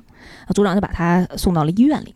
这个男主呢，当时因为跟单挑搏斗啊，其实浑身上下也全都是伤啊，也送到了跟这个小鸟同一家医院。在临睡之前呢，他就想起了，呃，隔壁呢住着这个被单挑囚禁的小鸟，他想去看看，不去不知道。他一进这个小鸟的病房，他居然发现这个小鸟长得跟加爱流一模一样。事业线收束在小鸟身上了。嗯，当时呢，小鸟也正好也没睡，就跟他提起来到单挑，他就说自己已经被单挑关了一段时间了啊，然后经常被他殴打。他在说这些话的时候啊，男主就恍惚感觉到自己像是小鸟的身体，然后，呃，自己的眼前就是单挑硕大的身躯，然后冲着自己打出了拳头。他特别诧异，就赶紧回身打了一拳，然后发现，哎，不是，我现在正在这个医院里啊，我为什么刚才恍惚看到了小鸟的记忆呢？这个时候，小鸟就跟他说呀：“我其实是有一个特异功能，也不算特异功能，其实我就是有一个很神奇的体质，就是我会被动的去传达自己的记忆和梦境，就百分百被读心。我这么解释，你能理解吗？哦，就他没有办法心里藏事儿，只要哎你呀只要有人靠近他，他的那个意识、心理和那个呃，如果他睡着了，他的梦境就会传递和共通给跟他挨近的人，就他的感受，然后他的所见所闻都可以无条件的复制给你。犹豫不决，量子力学，听不懂的全是设定。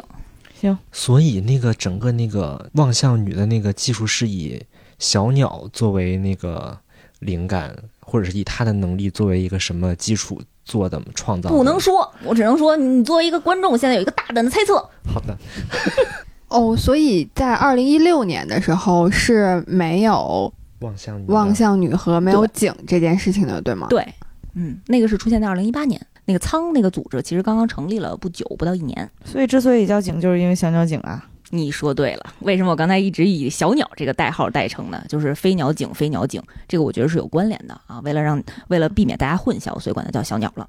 嗯，就他们俩聊到这儿的时候，聊到这个百百分百被读心的这个特异功能的时候，突然小鸟说了一句：“有人要来杀我了。”这时候，男主突然看到从门外走过来了一个男子，他手里拿着一个棍棒，啊，就想要冲冲进病房，呃，向病床上的这个小鸟施暴。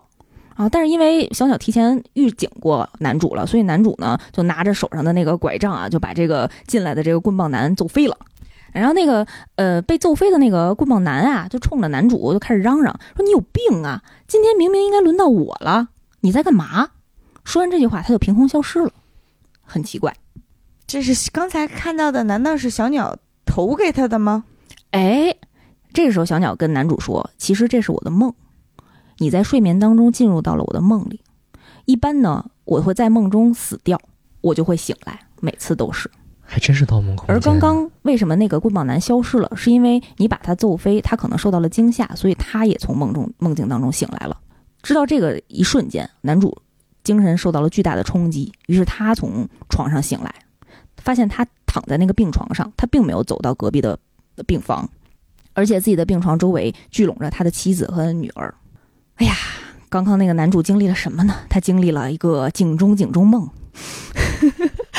呃，男主的女儿就抱着他说：“爸爸，你在做什么？你昨天早上行为逻辑特别奇怪，你是不是昨天早上就想好了要去死啊？”他不是去找单挑，嗯，说你千万不要死啊！无论发生了什么事儿，在告别了妻子和女儿之后啊，然后这个男主呢，真的啊，这次是真的啊，哎，去他去隔壁看望了这个小鸟，然后他就发现，其实当时他去看望小鸟的时候，小鸟身上全都是伤疤和绷带。嗯但是他意识到上一次见到他那个病床上，他其实是一个非常干净的身躯嗯啊。那个反过来也证明那会儿是在梦里。他不是说自己有被动百分百读心的这个功能吗？那个这个功能是梦里梦外都有，对吗？对并不是梦里编的。对我这么说吧，就是小鸟在醒着的时候，就可以把我的意识共通给你；它在睡着的时候，就可以把梦境共通给你。就相当于它睁着眼睛、闭着眼睛，它的意识都是被探究的，毫无隐私的人，毫无可怜哦隐私。对。我这满脑子肮脏的思想已经开始紧张了。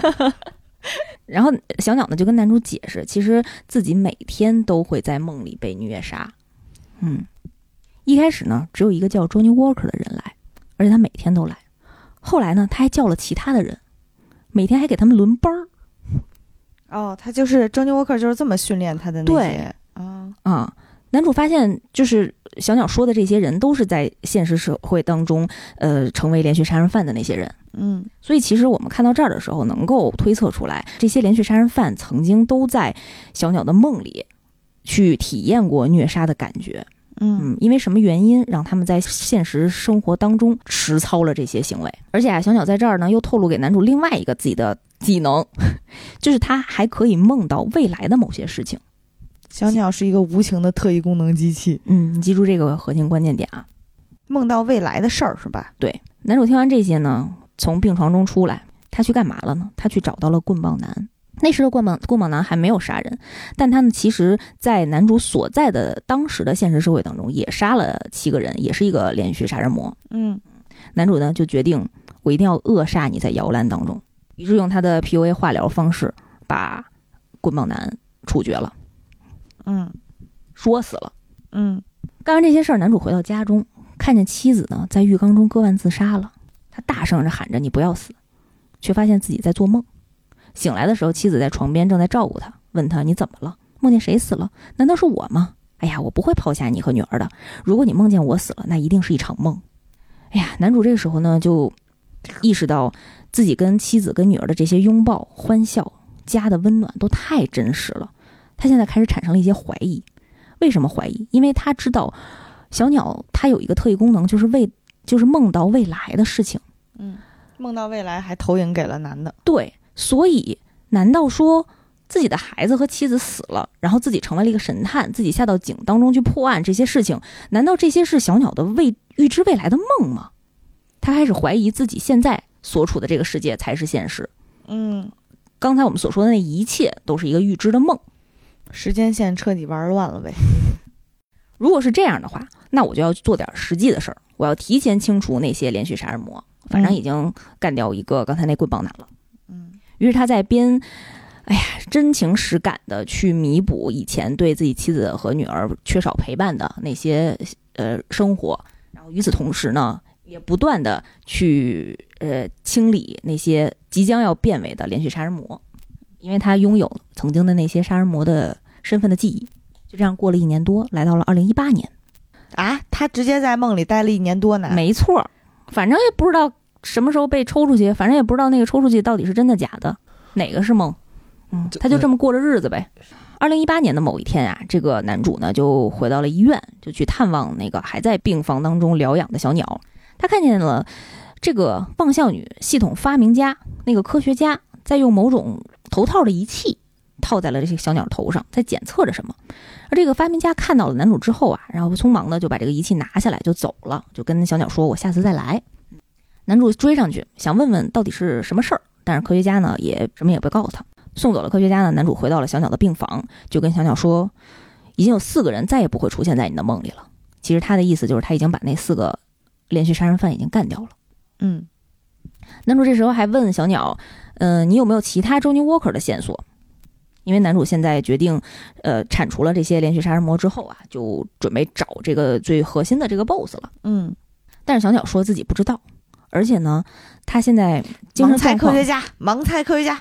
科学家压把欧印欧印科学家，我要哎，小小这个时候呢说也说不知道，而且当时他的精神状态非常的萎靡，他很担心，他跟男主也表达了，他很担心自己可能，哎呀，这个控制不了自己身体里面的能量啊，会不会对这个世界造成更大的混乱？因为他不知道自己在。迷茫或者是懵懵懂状态，就是自己在精神不清晰的时候，在意识不清晰的时候，还会给这个世界造成什么样的骚乱？这时候小鸟呢就凤凰的人设呀。我我也想说，这不是秦格雷吗？哎，再加上大鸟啊。哎呀，所以小鸟当时呢就向男主表达了一个自己的心态，就是他其实不太想活下去。他其实之前一直都想想过自杀，但是没有成功，因为他这日子谁想活下去啊？对，因为他想，哎呀，他也跟男主表达过了，希望自己死的像一个人，嗯，像一个体面的人。他跟男主讲，啊，你能不能杀了我？就算是为了拯救世界，嗯。但是男主作为一个警察，他拒绝了，嗯。男主呢从医院离开呀，在回家的路上就路过了开动的家。虽然他们俩在上一嗯之前那个世界里已经变成了搭档啊，带引号的搭档，但是男主心想说：“哎，我怎么能把你给忘了呢？不行，我得先提前阻止你，我要提前把你杀掉。”这个时候啊，有人跟他突然喊了一声：“你别动，别再往前走了。”说这话的人是谁？他转身一看，发现是小春。小春当时看到他转过来的那一瞬间也惊呆了。小春就说：“你不是秋人警官吗？”你也进入到警中警中了吗？对不起，你也进入了警中警里了吗？男主就慌神儿了，他突然意识到自己是来这里干嘛的，才想起来。但是他这过这日子谁想出去啊？对，但是他当时嗯自自己的意识是非常的抗拒的，他第一反应就是不承认，就是你是什么？我我不是，我不是神探，我是一个刑警啊，根本不知道你在说什么。我根本不认识你啊！我也不知道什么是警，什么是警中警。但是这个时候，理智的男主其实心里也已经意识到了有什么东西在变变在变化，于是他就本能的问了对面的小春一个问题：今天是什么时间？小春说现在是二零一九年。于是这个时间点就矛盾了。刚才我们说过，男主已经在这个井中井里待了一年多，现在是二他的二零一八年，但是是小春的二零一九年，所以呢，我们推测这个飞鸟的井中井啊，空间是打通的，但是时间是错乱的。但是两个时间是各过各的，是吗？，对，但是在两个不同时间线的人遇到了一起，所以这导致了这个井中井的世界要崩坏了。嗯所以男主看见了这个世界的边缘开始不断的破碎，他意识到了这个真的是一场梦。如果这真是一场梦的话，我什么也没有阻止过。所以当时他马上给家里打了一个电话，让妻子带着女儿快跑。然后妻子笑着问他：“秋人，你怎么了？你现在在哪儿啊？”在听到了电话里妻子这个询问的时候，男主男主一瞬间回忆起了跟妻子所有的记忆，他们当时的相遇、相识、相知、相爱，回想出来了女儿的出生、长大。上学和吵架，他哭着回答电话那一边：“我在哪里？真正的我在没有你，也没有他的世界。我真的很很悔恨，不能陪在你们身边。我去哪儿了？我哪儿也没去呀！明明是你们离我而去了。”于是，这个非常坚强、非常理智的呃神探第一次抱头痛哭。电话那边的妻子和女儿也很惊讶，他们不知道发生了什么。于是他女儿抢过了电话，跟爸爸说：“爸爸，你没事吧？你一定要平安回家呀。”于是爸爸在这边温柔地说：“我一定会回去，平安的回去。”世界在不断的崩坏，与此同时，这个井中的十分钟终于到了。男主在这个崩坏的间隙，被他那个搭档开动啊抽了出来。抽入到了原先那个满是沙漠的井中，沙漠是族长的井，对吧？对我们刚才所说的是，他在被抽出的一瞬间啊，意识到自己的灵魂要被抽走了，赶紧把这一年多他自己嗯、呃、去查询到的关于 Johnny Walker 的那些线索的一个小本儿扔给了呃当时还在那个井中井世界的小春。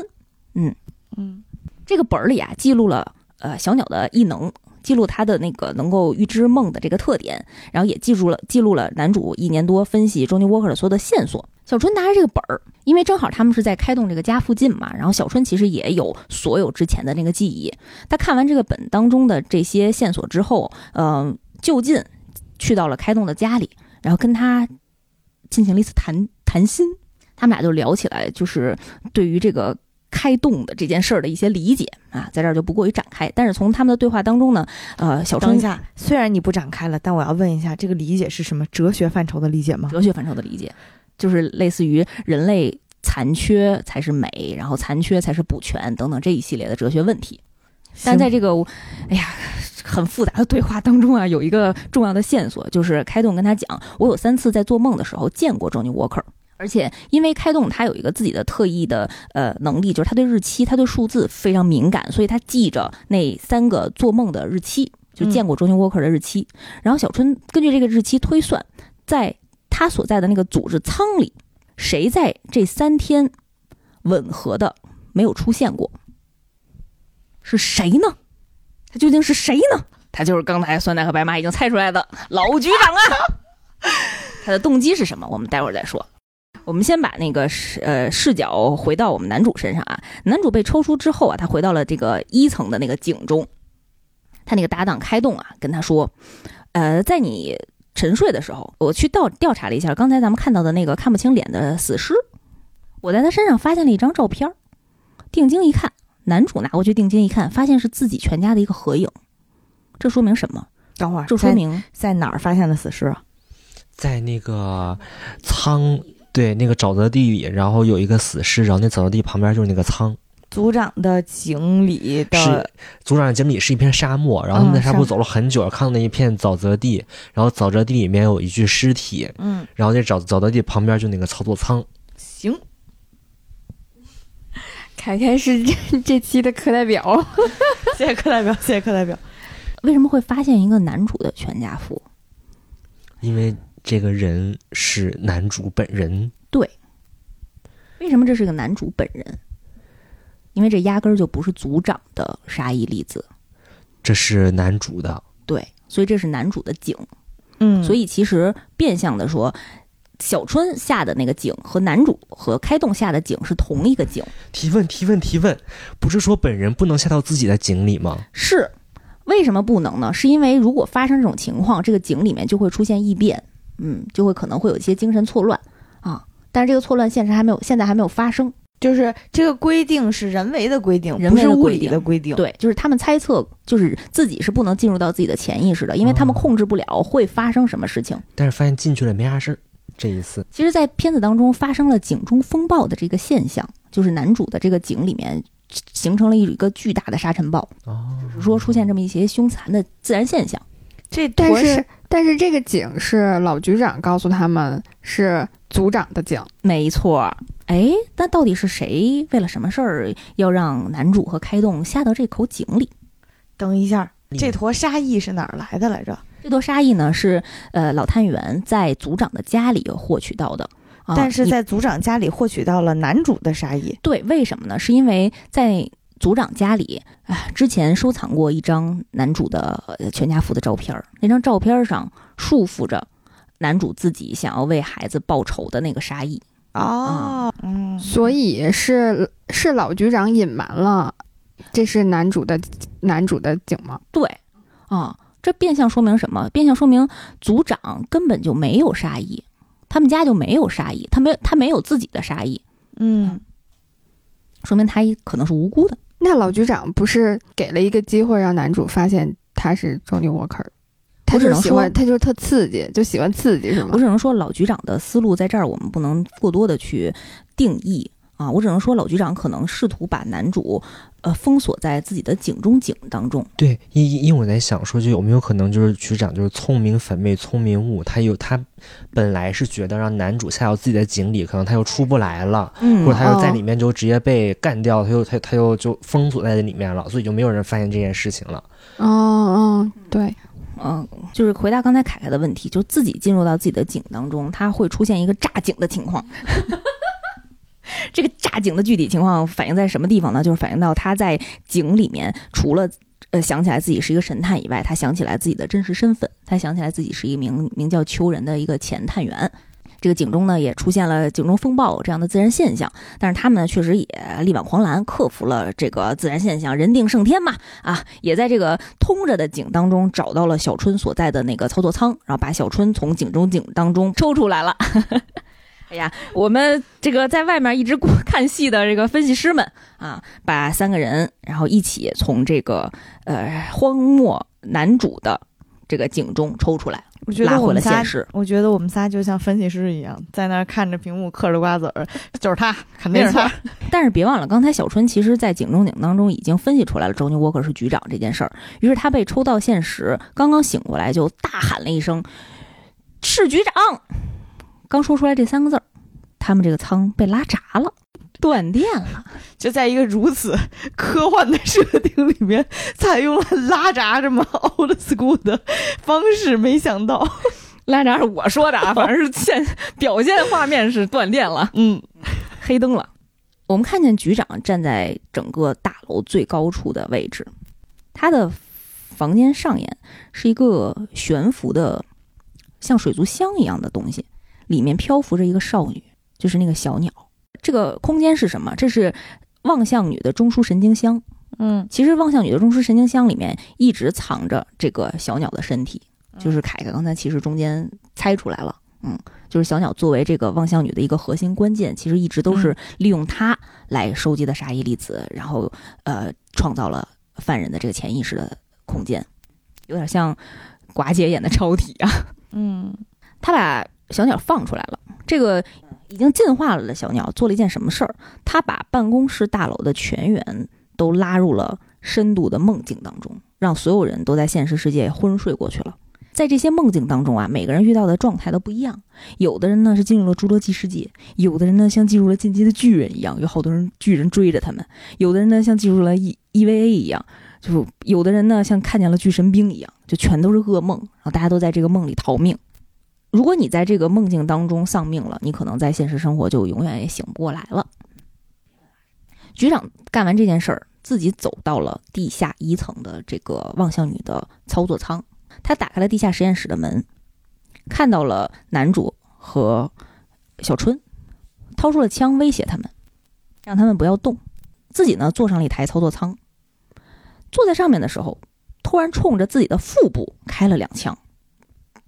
为了标出杀意，自己钝到自己的没错，他用望向女收集到了自己要自杀的杀意，然后输入到了这个操作舱的仪器里面，在把自己投入舱中的一瞬间，用枪顶住了自己的下颚，开了枪自杀了。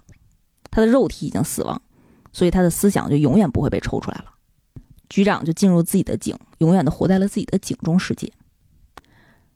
这本来是一个其实我们就可以放下了的事儿，但是为什么呃这个故事没有结束？因为我们不能放纵局长的意识在这个井里生存。为什么？因为局长如果是 Johnny Walker 的话，他曾经多次的跟小鸟的潜意识连接。事实也证明啊，我们从镜头里发现，局长进入自己的井里有无数这个井当中有无数个井的入口，全都是杀人犯和一些呃普通人类的井。因为 Johnny Walker 曾经与小鸟有过很密切的接触，使得他呢完全不局不局限于自己的井，就从他的井当中可以穿进任何人的潜意识里，不无论死人和活人，所以他就可以在这些井里为所欲为，引诱更多的人成为杀人魔。因为他的肉体已经死了，所以他在自这个自己的井里就不死不灭。啊，为了想办法阻止这件事儿啊，阻止老局长，男主呢和小春也纷纷坐上了操作舱，追进了这个老局长的井里。他们联手在这个魔幻般的世界里打击局长啊，但是过程很困难，因为局长的肉体已经死亡了，所以这个望向女的系统呢，把局长就当成这个系统里面的 NPC 一样，来无限的修复他。在这个对抗的过程中呢，局长也表露了自己的动机。正义什么的，捏造一个就好了。这个老局长啊，塑造连续杀人犯，其实呢是为了提升这个仓的业绩。如果业绩不够呢，这个仓这个组织就会被解散，也就无法继续利用望向女这个仪器来捉拿其他的罪犯了。所以局长选择了自己动手来制造杀人杀人犯，并且用仓里面的这个望向女的仪器再去追捕和逮捕这些杀人犯。一个杀人犯永动机，I repeat，就有犯人也要上，没有犯人制造犯人也要上，对吗？热爱工作呀，老局长。对，就是为了完成完成 KPI 啊，就是必须得自己先造一个舆论，然后再把它啊撤稿啊、危机公关再给修复一下啊，这都是这个套路。哎，这个这个讲究在古代的中国也有叫养寇自重。嗯，经经过了一波犀利的对决，最终是如何搞定的呢？哎呀。呃，男主和小春在井中引诱局长进入了开洞的井，然后骗局长坐在了一个椅子上。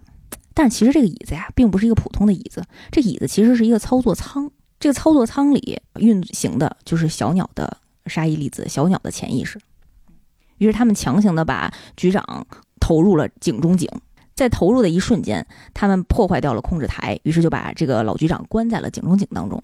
从刚才我们聊到的男主进入井中井和小春小春进入井中井发现的情况，就是这个井中井啊，其实是一个事现实的还原。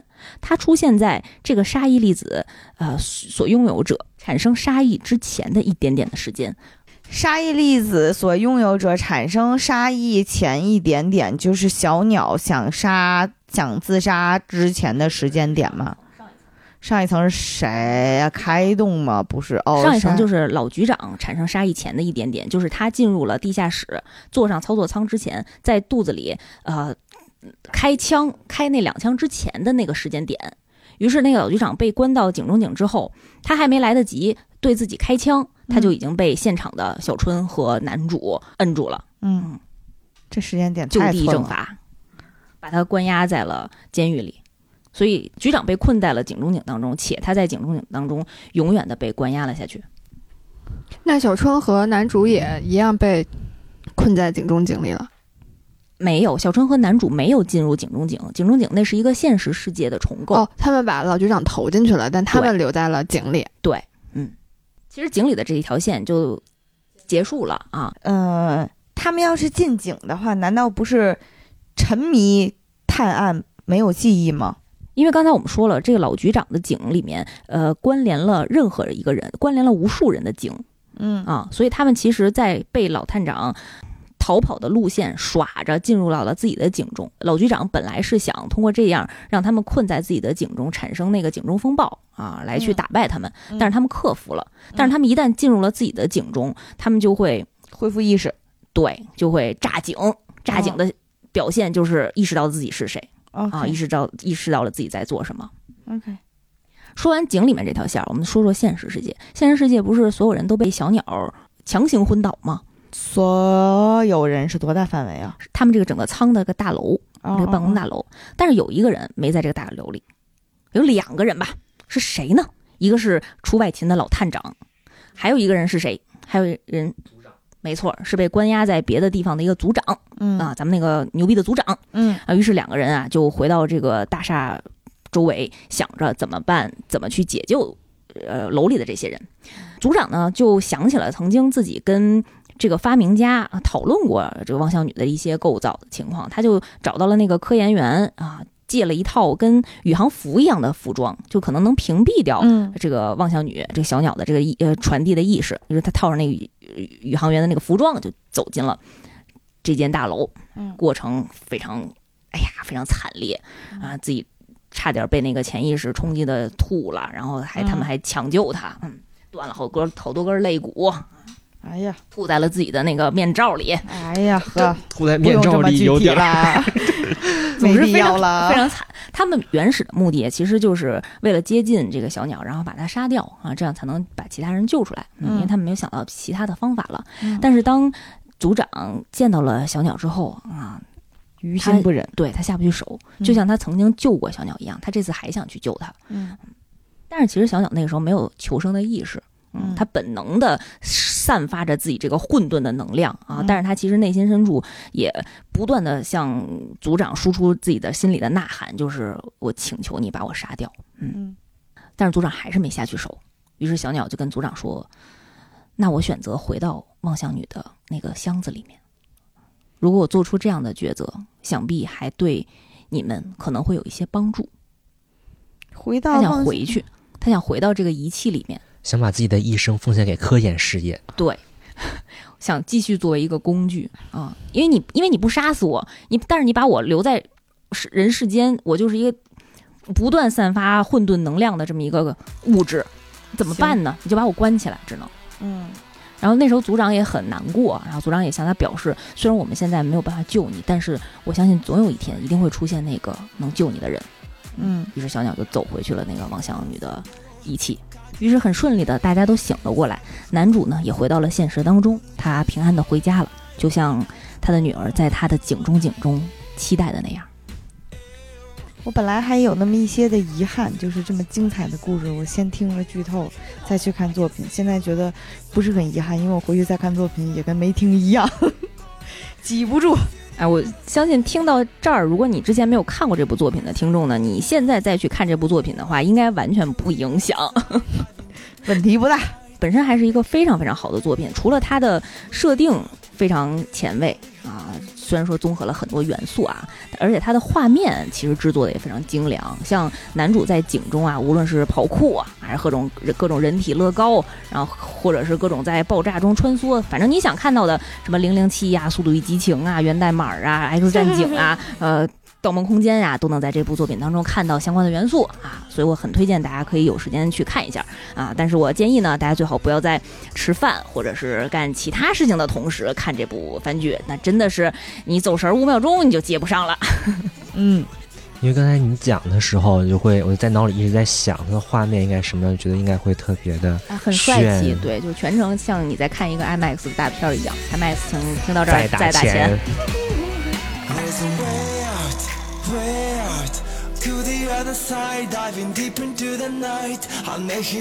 但是刚才我们有犯人啊，其实说出来过一个核心关键，就是他们在梦里见过。这个梦里吧跟我们 在梦里见过你，突然就不紧张了。就说明啊，单挑其实一直把这个小鸟囚禁在地下室，啊啊，只不过他到最后都没有把这个小鸟杀掉。我是被你囚禁的鸟。你再多唱几首，我看你还能引申引申到什么曲库里。我们就简称他为小鸟啊。嗯，这个人我们待会儿再说他是谁。哦不不不，把这句话删了。这个人是谁呢？